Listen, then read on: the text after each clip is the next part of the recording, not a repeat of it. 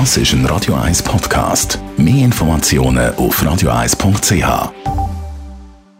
Am Mittag um 12 Uhr und Abend um 5 Uhr.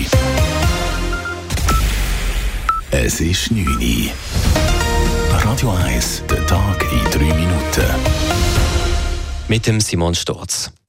Auf der Schwegalp in der Ostschweiz hat eine Lawine mehrere Verletzte gefordert. Die Lawine von einem Hang des Sentis ging um 16.30 Uhr nieder und traf ein Hotel und Restaurant, eine Schaukäserei und einen Parkplatz.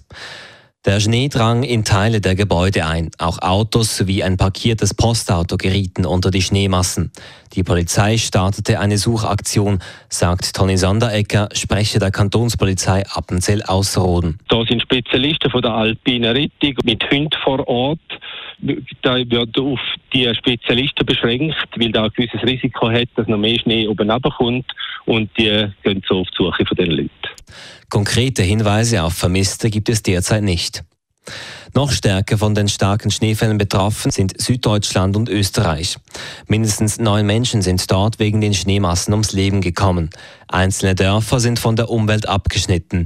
Die Versorgung aus der Luft war wegen dem starken Schneefall bisher nicht möglich. Auch diverse Schulen blieben geschlossen, dies weil der Schulweg als zu gefährlich eingestuft wurde. US-Präsident Donald Trump kommt definitiv nicht ans WEF. Dies erklärte Trump heute Abend via Twitter. Er werde die wichtige Reise absagen wegen dem andauernden Haushaltsstreit in den USA. Herzlichste Grüße und Entschuldigung ans WEF, twitterte Trump weiter. Das Weltwirtschaftsforum in Davos beginnt am Montag in einer Woche. Die SBB sind unzufrieden mit den neuen Doppelstockzügen von Bombardier.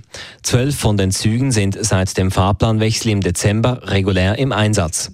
Es kommt jedoch immer wieder zu Störungen, schreiben die SBB in einer Mitteilung. Die Störungen sind so akut, dass bei allen Einsätzen der neuen Züge ein Bombardier-Techniker und zusätzliche Mitarbeiter der SBB mitfahren müssen, um bei Problemen einzugreifen, sagt SBB-Sprecher Christian Ginsig. Zuverlässigkeit vom Fahrzeug ist einfach noch nicht gegeben, dass wir äh, den neuen Fernverkehrsdoppelstockzug letztendlich auch auf der Intercity-Linie einsetzen.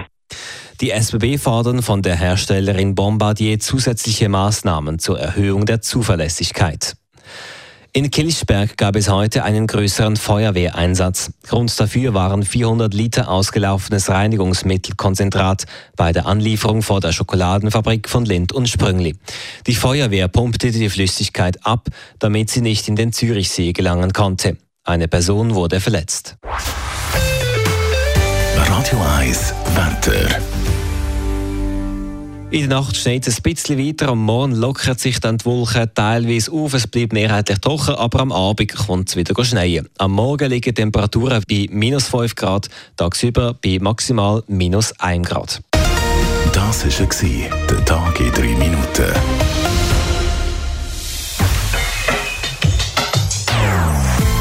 Non-Stop Music auf Radio 1.